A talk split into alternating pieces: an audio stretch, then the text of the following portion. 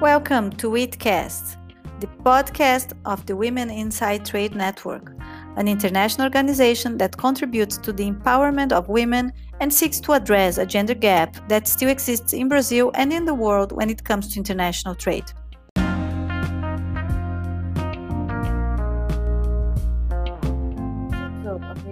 we are going to discuss the Brazilian FDI regulation, the National Investment Plan, and its impacts for the private sector. Ana Paula Repezza, the Executive Secretary of the Brazilian Ministerial Board of Foreign Trade and Investment, CAMEX, and Lisa Schroeter, the Global Director of Trade and Investment Policy for the Dow Chemical Company, are joining us for this conversation. At CAMEX, Ana oversees CAMEX activities in the formulation, adoption, implementation, and coordination of policies and activities related to foreign trade of goods and services and also foreign direct investments. Ana has a Master in International Management from the University of London and an MBA in Foreign Trade and International Business from Fundação Getúlio Vargas. She graduated in Business Administration from the Federal University of Minas Gerais, and prior to CAMEX, she worked for a public and private institutions such as Gerdau Açominas, Apex Brazil, and the Special Secretariat for Strategic Affairs of the Presidency of the Republic. Lisa Schroeter oversees the global function and cross business priorities for the global trade agenda, as well as developing strategy on the international aspects of key corporate issues. Before joining Dow, Lisa was the executive director of the Transatlantic Business Dialogue. Lisa is currently a member of the Council of Foreign Relations, a president of Women in International Trade, and a board member of the Washington International Trade Association U.S. Council for International Business, and the U.S. ASEAN Business Council. She serves as the chair of the ICCA Trade Network and Global Regulatory Cooperation Task Forces, as well as the U.S. Business Committee of the Transatlantic Policy Network.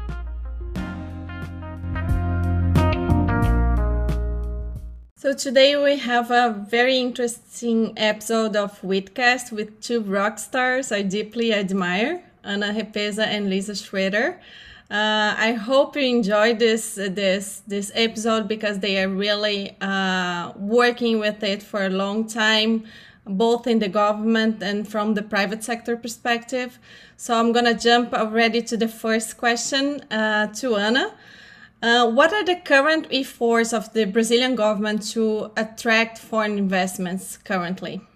Thank you, Renata. First of all, thank you, you and Marina, for the invitation. Uh, I, we were really looking forward for this episode, and I hope me and Lisa we can really deliver good information for all our, our, our audience. Well, in terms of the actions of the government, uh, since uh, the, the CAMEX new administration took place uh, in 2019, one of our first uh, uh, concerns was to bring uh, investment policies to the center of the discussions of trade policies in Brazil because uh, those discussions were kind of separate and we really wanted to, to, to converge some understandings and some initiatives in, in both, both arenas. So uh, uh the first thing that we were really uh, uh, focused in, in, in delivering to the society was precisely uh, putting together the new the new configuration of the National Investment Committee, CONINV. Uh, as you know, once the, the Ministry of Economy is the result of a fusion of uh, different secretariats, we had to, to reconfigure the, the, the, the, the, the, the, the members of CONINV. So we, we, we managed to do that in the beginning of 2019 and once this new configuration was, was done, was in place, uh, including the, the Brazilian uh, Ministry of Foreign Affairs, the, the Civil House of the President of, Presidents of Republic, the Secretariat of Investment Partnership of the Ministry of Econ Economy, the, the Federal Revenue Authority of the Ministry of Economy as well, the Ministry of Agriculture and the Ministry of Defense, not, not forgetting the Ministry of Infrastructure, say, saying all the, the bodies, the executive bodies that are relevant to the investment policies discussion.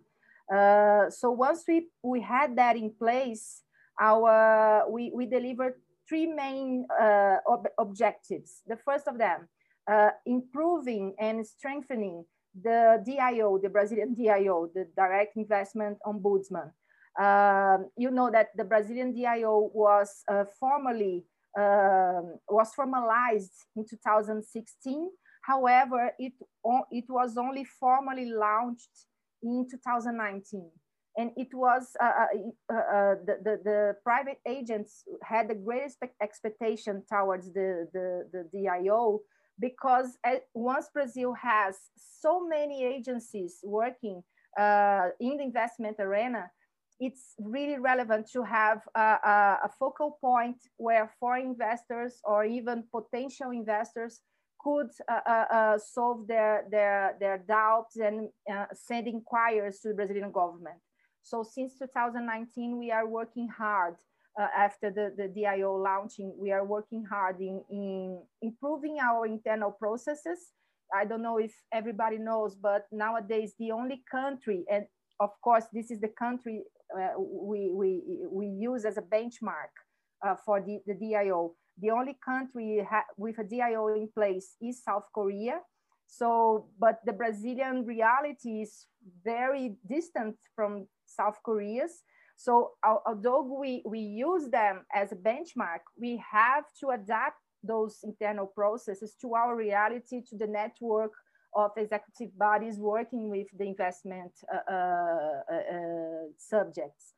So we are we are strengthening these these internal processes, and we are also we are also improving the, the the exposure of the DIO to our potential target audience because the DIO is only is as useful as as uh, as as as long as as our potential audience know about us and come to us to to to solve their doubts and and to and to, to facilitate the conversations uh, uh, around the issues they may have with their investments in Brazil. So the, the first thing we, we, we, we focused was the, the launching of the DIO. Uh, the second one uh, was putting together a regulatory agenda. We are going to talk a little bit more about it uh, uh by, by the end of this, this podcast, I believe. But the regulatory agenda uh, was the, the, the, the, current government as a whole, uh, and especially the Ministry of Economy, has a special uh, uh, concern on, on easing and facilitating the, the regulatory environment for both Brazilian companies and uh, uh foreign companies, the what CONINV, the, the Brazilian Committee for, for Investments has made is to make to, to have a zoom on the whole package of normatives that would be uh, uh, reviewed on this effort of, of uh, business environment improvement. And uh, our zone is precisely on those normatives uh, that affect the foreign investors. So we have put together and we have prioritized those, those normatives through a public consultation, which was done, I believe, the second semester of, of 2020. We have prioritized uh, 115 and 50, I'm sorry, normatives that affect foreign investment in, in several different areas uh, and, and, and, and normatives that are the responsibility of several different bodies because this is the greatest asset that CAMEX and CONINV uh, have, which, which is putting together those different bodies with a, a, a common target and, and saying, okay, so how can we uh, move on with that in a way that is good for everyone. So we have prioritized those 150 uh, uh, regulations.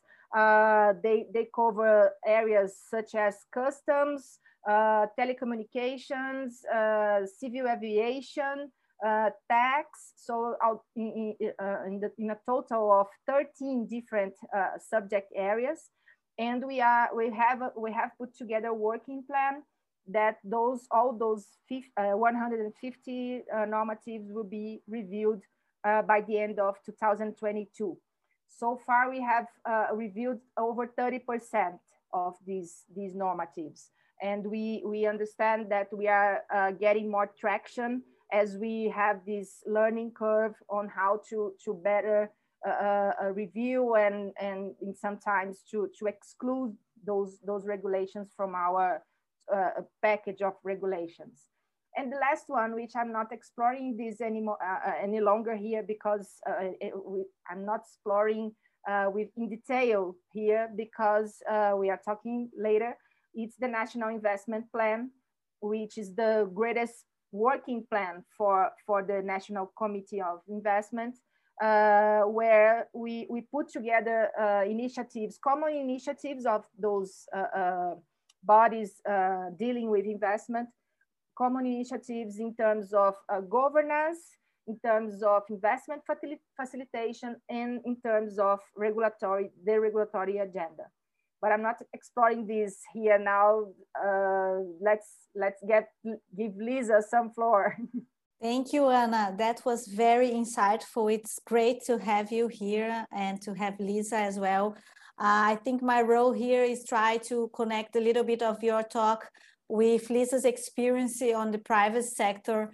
So it's really important to to to listen to Lisa on. And my question would be uh, on on Lisa, how do you see um, companies' uh, contribution to investment policy? So, uh, what what would be, in your view, the critical elements that governments should consider when developing a, a investment promotion uh, policy? And and it's it would be lovely to to have your your thoughts. Well, thank you so much. Marina, Renata, to the WIT group, thank you so much for having me on this. I will admit any opportunity to partner up with Ana uh, is a very welcome opportunity because these are such critical issues. And as we've just heard with the great developments, the great strides the Brazilian government is making, it's a really important time. I think, Marina, to your point, what business can bring to investment policy in these discussions is really that pragmatism. What's the commercial reality? And especially when you think of what the world's gone through in the last 18 months, you know, there's a lot, a lot of things have changed. Um, but one thing that hasn't changed is that investments are driven by commercial reality. You know, you're doing this in order to contribute to communities um, and help build the local economy. So, two of the things I want to follow up on what Ana was describing, and you know, with her great leadership at COMEX, that whole of government approach, bringing all the agencies to the table, is really critical. Um, and especially because I was so glad that you mentioned the regulatory agenda. You know, investment policy writ large, the legalities by which companies can make investments is absolutely critical. The rule of law, contract sanctity, land acquisition uh, legalities. You know, these are really crucial in terms of the structure of any type of investment. But in terms of the long-term sustainability, you need to make sure, and depending upon what industry you're in, the regulatory agenda really matters. You know, do you know how the system works? Is there a, a sound science risk-based enough approach uh, that these are efficient bureaucracies where if you're manufacturing new products, you're able to bring them to the table, to the marketplace, and really look at this from a long-term commitment standpoint. Things like energy policy, when you're in manufacturing, that's really crucial. You know, you need to be able to run the plant infrastructure, which is such a topic of the day. You know, do you have the avail? Are you part of the grid from that energy standpoint? You know, do you have access to supply chain logistics in order to be able to move product? Um, workforce, skilled and talented workforce, especially those opportunities, you know, to apprentice and bring experienced individuals into your operations. These are all really crucial when you think about, you know, not just putting bricks on the ground, but making sure you're you're able to con, uh, contribute and grow in the community for years to come. I think the other point that you mentioned, and, and I really wanted to reinforce, I loved what you were talking about when you referenced, you know, the outreach and education. And I think this is a challenge. It's been interesting. We've had a lot of conversations of late about things like women's economic empowerment. And that's one of the issues that comes up all the time, you know, particularly for a lot of a lot of global companies have access to a lot of data and information and ability to make these really informed decisions. But I think for any government, especially these days, that opportunity to go beyond the known community and really make sure that you're bringing in that innovative component of who are some of the emerging um, uh, emerging companies and players that could really be a big part of driving these foreign investment schemes. You know, the more outreach that you're able to do, particularly traditionally disadvantaged communities, like women may not have that same access to uh, government information, for example. You know, how do we make sure that we're getting that out so that I think, especially in this day and age, as companies focus on the value chain, you know, the more that you can look to create this as part of a comprehensive program, you know, an industry like mine is a really good example. Chemistry is at the heart of 96% of all manufacturing. 90%, 96% of the downstream uses our materials to make other products. And that can be anything from food packaging to car parts to you know, thermal, thermal fluids that drive the solar industry. How we can integrate and drive into that marketplace is really crucial. Um, because we really, I think, on both sides, both from a business and a government standpoint, um, it, it's really about driving those long term commitments that are going to contribute to our communities over decades, you know, not just months. That's fascinating, Lisa, and, and I think uh, already from from the first uh, two answers that that both of you gave to us, that's that's the I think the the good part of bringing the private sector and the government together in the same room. I think this is a perfect example because both bring a lot of experience and from from both sides. And I think we need to talk always, everyone. So Ana, you mentioned a little bit about the National Investment Committee, CONINV. Uh, in your first answer, so could you could you develop a little bit more? What are the policies? being developed to boost the, biz- the business environment for foreign direct investment? What, what are the roles of CONINV? Okay, so um, the, the, the, National Investment Committee, CONINV, uh, was first created five years ago. So if, if you just for a comparison, CAMEX, the, the first collegiate of, of the first board of CAMEX was created uh, 29 years ago and CONINV was only created five years ago. So it shows how the investment uh, policy discussion is still new for the trade policy discussion as a whole. So uh, it was created uh, in, in 2016. Uh, as I mentioned in, in, in the first question, uh, last in 2009, we reconfigured uh, CONINV uh, due to the, the changes of the changes on the on the government as a whole. And uh, but the main objectives of uh, hasn't changed so uh, since 2016 which are precisely coordinating the, the investment discussions with other bodies the other bodies that uh, work with investment in brazil uh, i mentioned some of them which are uh, inside, mm-hmm. which have. Filha, mamãe está trabalhando. Em inglês. Em inglês, é. the working mother reality. And uh, so the, the host of, of uh, being, as, as CONINV is a, a, a body which is, uh, its main essence is to being a, a collegiate, a, a, board of different agencies. Uh, so it's it's natural that its first goal is to its main goal is to coordinate the work and the initiatives and the, the, the policies of all the other agencies working with uh, investment in Brazil. But uh, of course, there are limits to this coordination because every single agency has it, its own uh, uh, responsibility and legal attribution that shall be uh, observed and, and respected. So uh, CONINV has uh, it, it, its main role, it's precisely to facilitate the dialogue of, between those agencies and also between those agencies and the, the private sector and the civil society.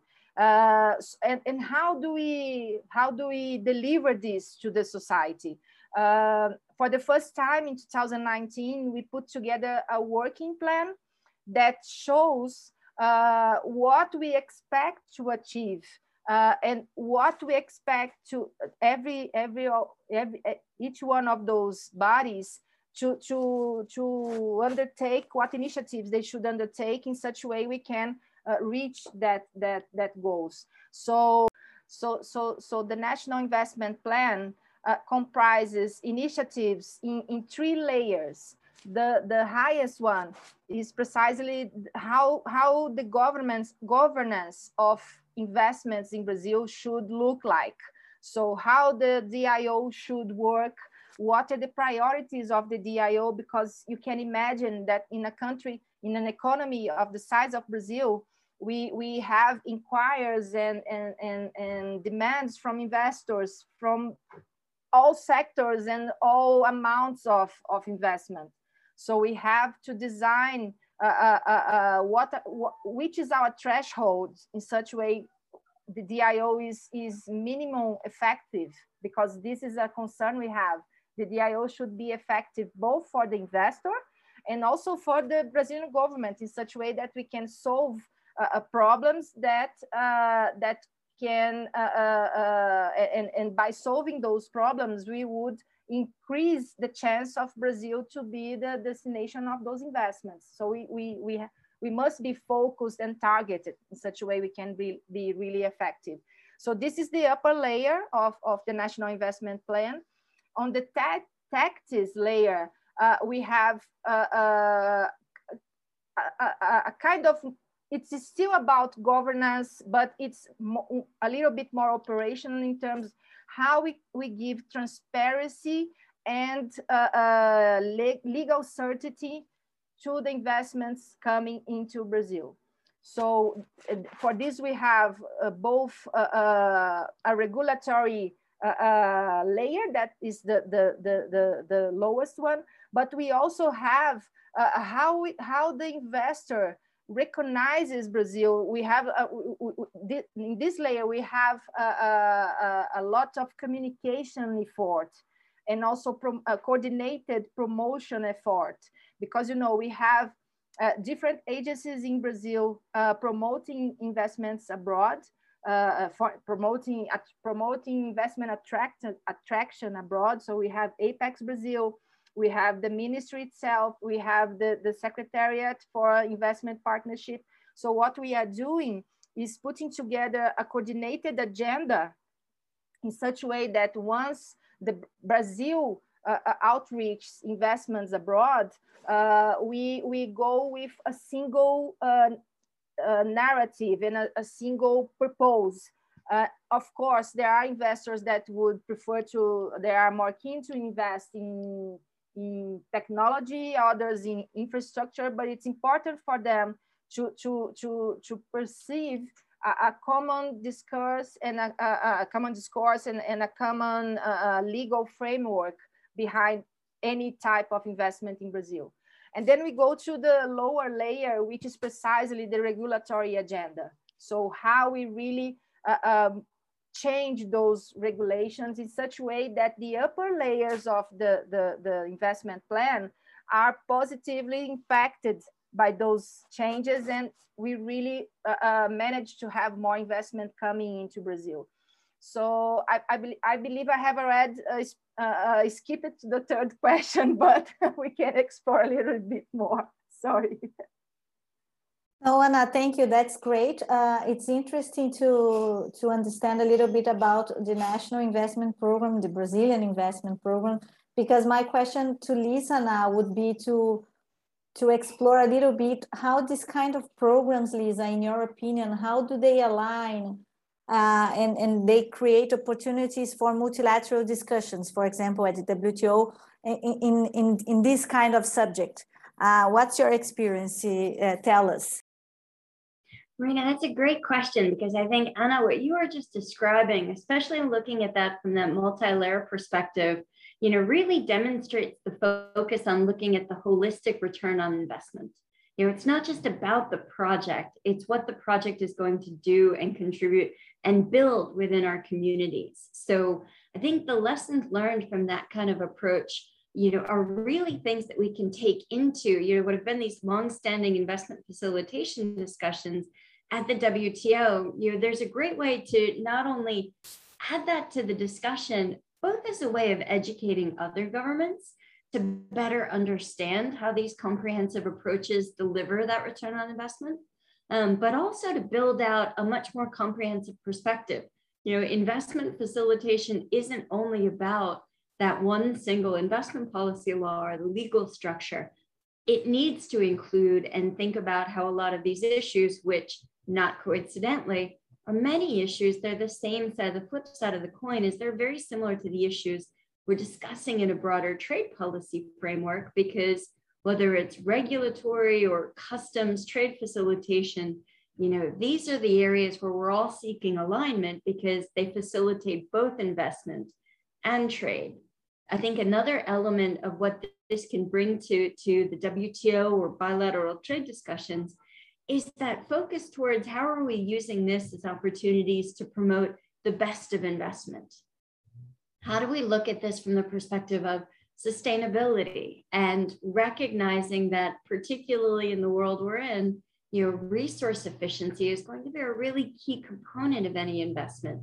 You know that innovation opportunity to bring new technology to the table.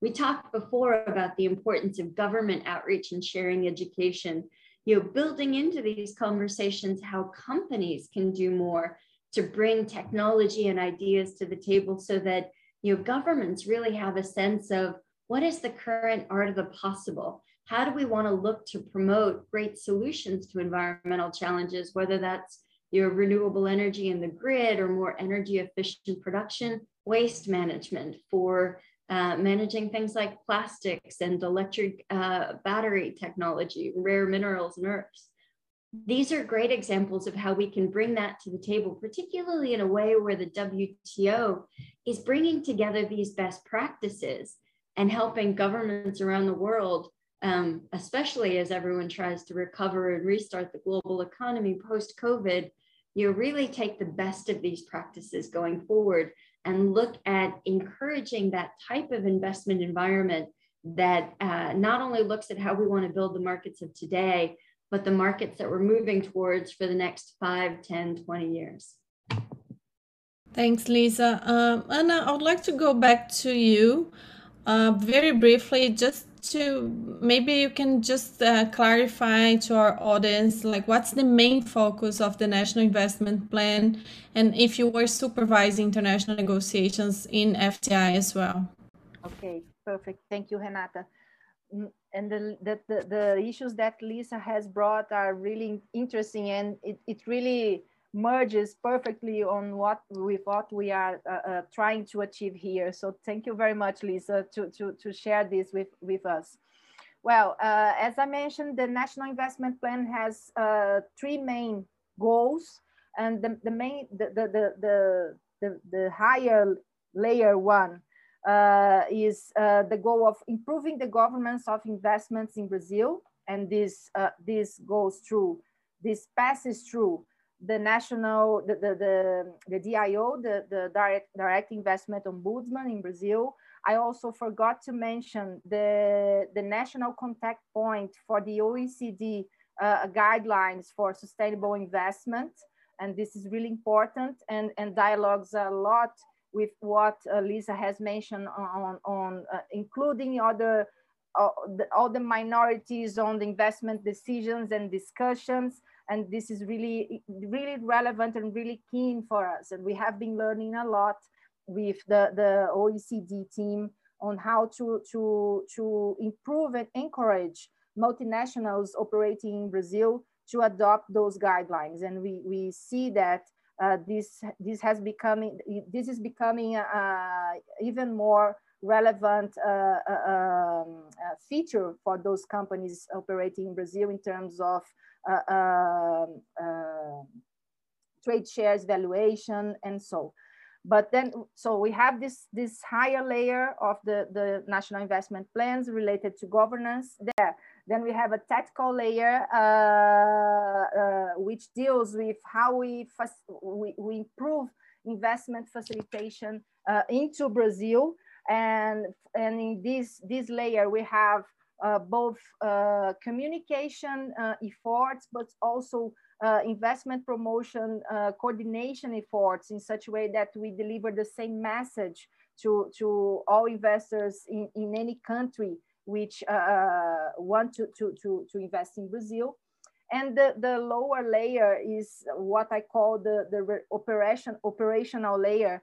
Uh, and it's devoted to, to regulatory uh, agenda and how we really change those regulations in such a way that they reflect uh, in a, they will return uh, uh, for, for the investor uh, a better business environment in Brazil. In terms of supervising FDI negotiations, it's, it's also important to remember that CAMEX as a whole um, does not have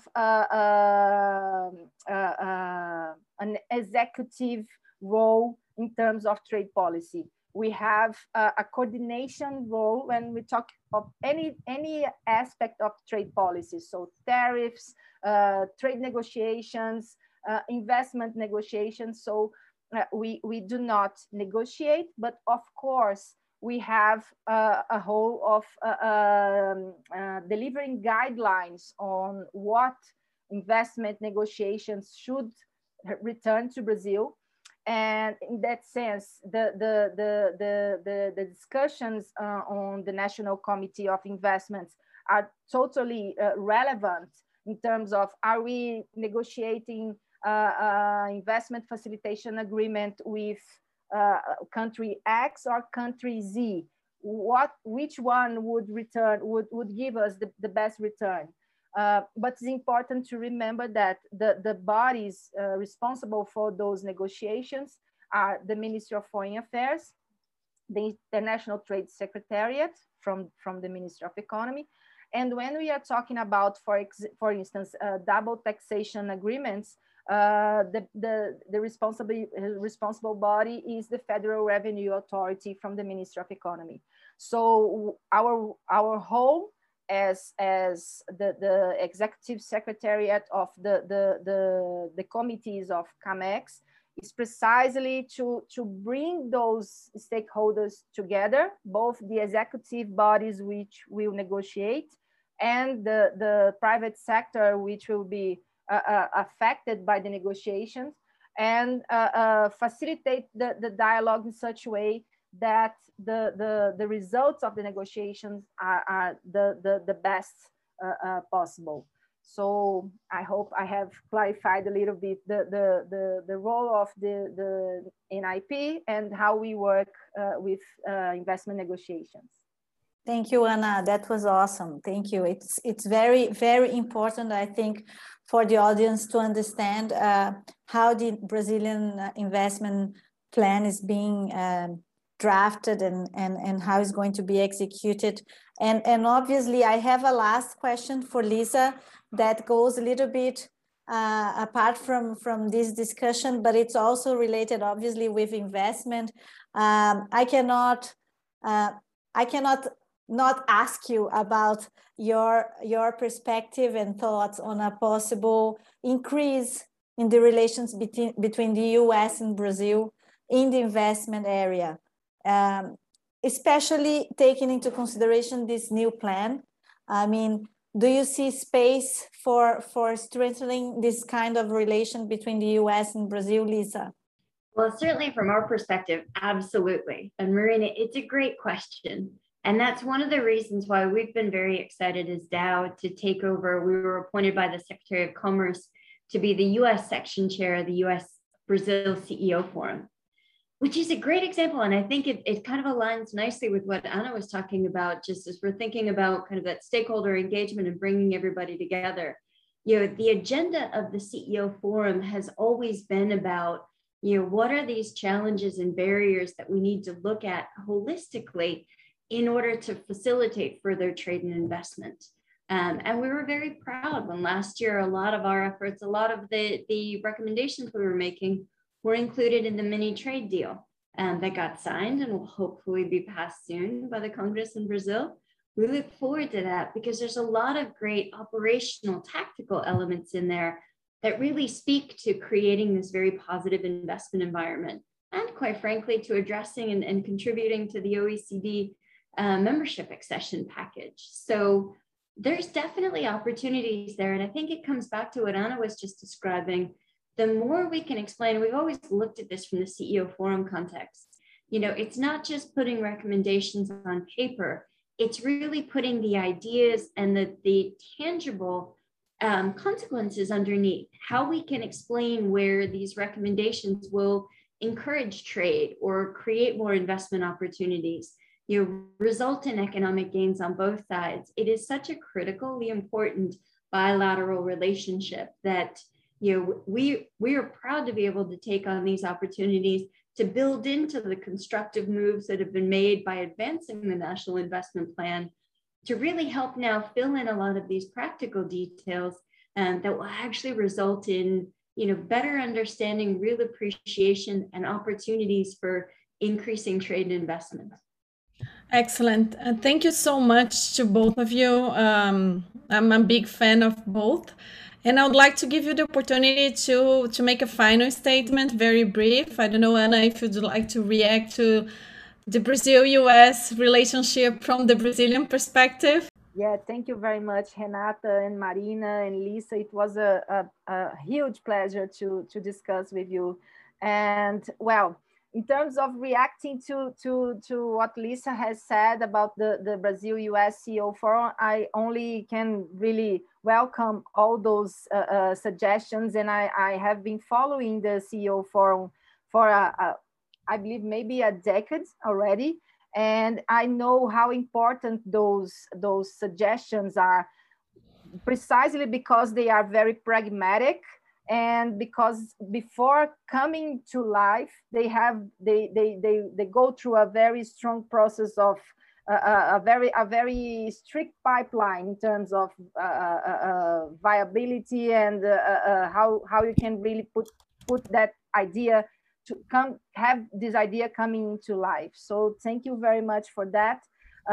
In terms of speaking on behalf of camex uh, every everything we could do to enhance even more those cooperations those cooperation mechanisms. Uh, uh, we are here and we are, are totally uh, uh, in favor of that because it, I, I truly believe that those the regulations both in terms both in domestic and international terms they only get improved once we understand what are the needs of the private sector and once, once we listen to the private sector and work together towards uh, uh, those improvement uh, uh, mechanisms.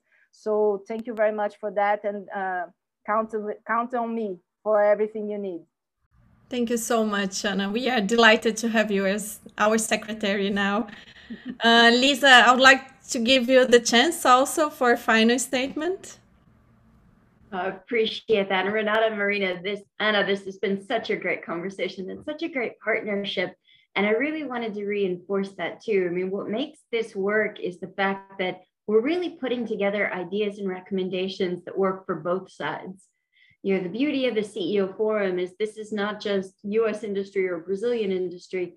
It is the it is industry, the business community coming together to put forward a very common agenda for things that we need to see change or evolve on both sides. So I think the more we can capture that dynamic of our common interests, our common futures, the more we can be really pragmatic about you know moving these policies and these opportunities forward. And I have to echo what Renata just said. Ana, we're so thrilled to have you in the secretary role at CAMEX. You know, this kind of this is exactly the kind of women's leadership that we need to see happening to really make a difference to allow these great partnerships and to look particularly as we move forward with our own new normal. You know we have the chance to really do a lot of great good and i'm thrilled to see the energy enthusiasm and quite frankly the expertise you know just being part of this conversation. It's an honor. Thank you very much lisa. You all you all inspire me and i'm not saying this for sake you really inspire me the three of you thank you very much so I just can't finish saying how thrilled I am to have all of you here. It was a huge pleasure. It was a very deep, dense conversation. And it's it's I'm very proud to have you at the CAMEX, like like representing us and and because it's competence co competence plus uh, a very special human being. So I think that's very important. Lisa, thank you so much. You are an example in the trade area. You were an example of women as well. And it was a very, very big pleasure to have you. Renata, as usual, you are my co-host and my, my excellence here.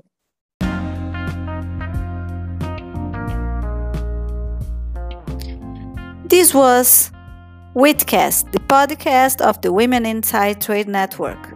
I hope you enjoyed our talk and keep following us at www.womeninsidetrade.com.